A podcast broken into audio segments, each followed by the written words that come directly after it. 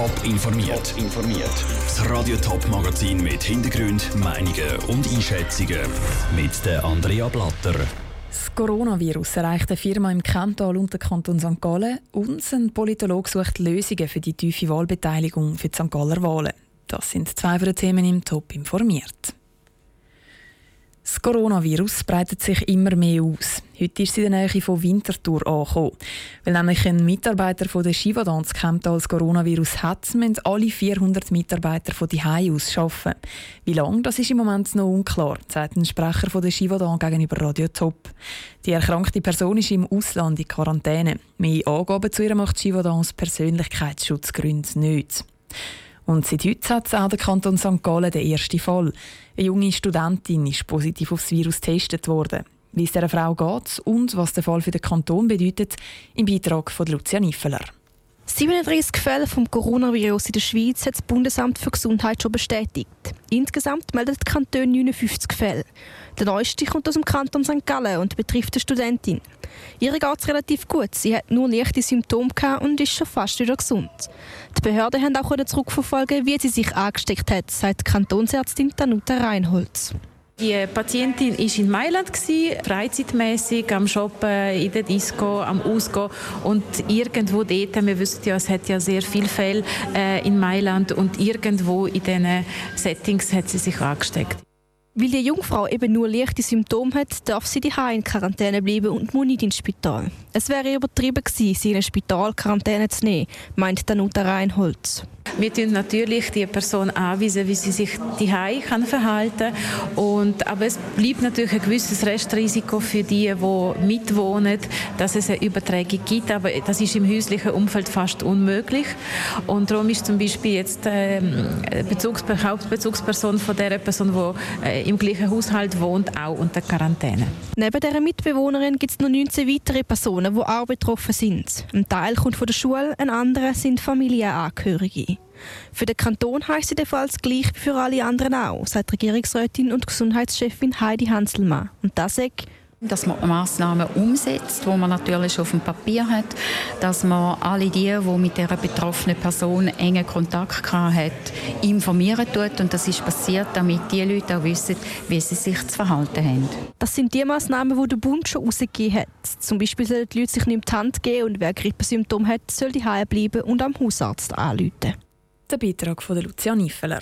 Die Studentin von St. Gallen muss zwei Wochen in Quarantäne bleiben. Mehr Informationen zu ihrem Fall und die neuesten Entwicklungen zum Coronavirus gibt es laufend auf toponline.ch. Die Wahlbeteiligung im Kanton St. Gallen ist sehr tief. Nur rund ein Fünftel der Stimmbevölkerung hat den Wahlzettel für Kantons- und Regierungsratswahlen schon eingerührt. Das hat eine Auswertung von SRF gezeigt.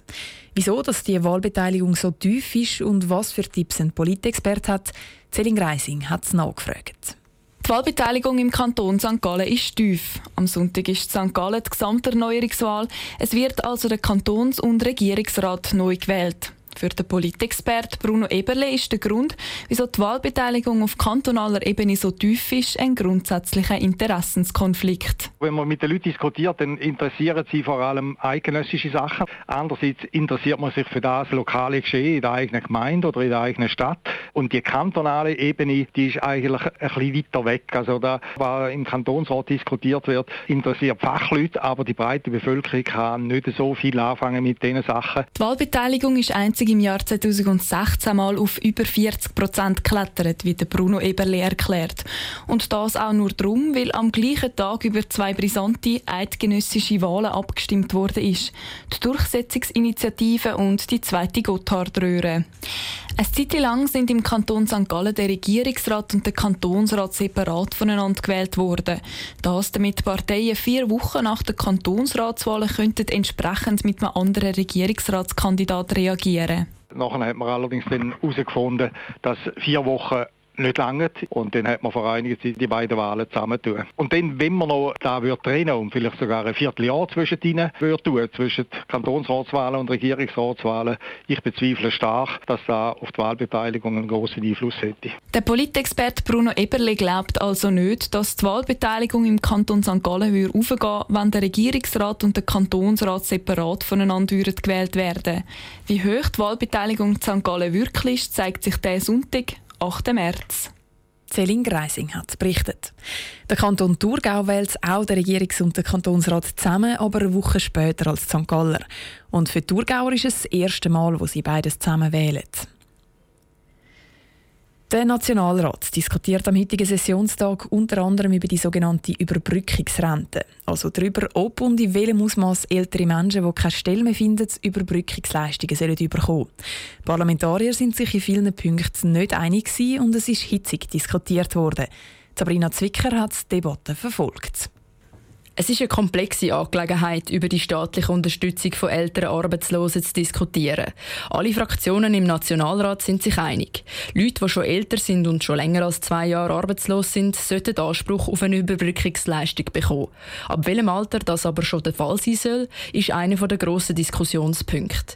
Die Grünen setzen sich für ein früheres Alter ein. Die Katharina Brelitsch-Huber, Nationalrätin der Grünen, meint klar, es soll schon ab 57 möglich sein. Und die SKOS, die Schweizer Schweizerische Konferenz der öffentlichen Sozialhilfe hat in ihrer Studie deutlich gezeigt, dass wer mit 55 erwerbslos wird, praktisch keine Chancen mehr hat, einzusteigen. Für die Bürgerlichen ist das aber keine Option.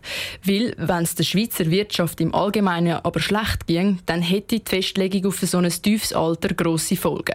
Der Albert Rösti, Berner Nationalrat von der SVP, meint, die Schweiz könne das finanziell nicht verkraften. Wenn sich die Konjunktur verschlechtert, kann die Anzahl in diese Kategorie fallenden Leute sehr schnell zunehmen. Und dann sind wir vielleicht froh, wenn wir die Kriterien so festgelegt haben, dass es eben nicht zu ausufernd wird, wie das jetzt bei der Minderheit von Frau Prelic etwa der Fall ist. Die vorbereitende Kommission liegt beim entsprechenden Alter in der Mitte und fordert, dass Leute ab 60 Überbrückungsleistungen bekommen.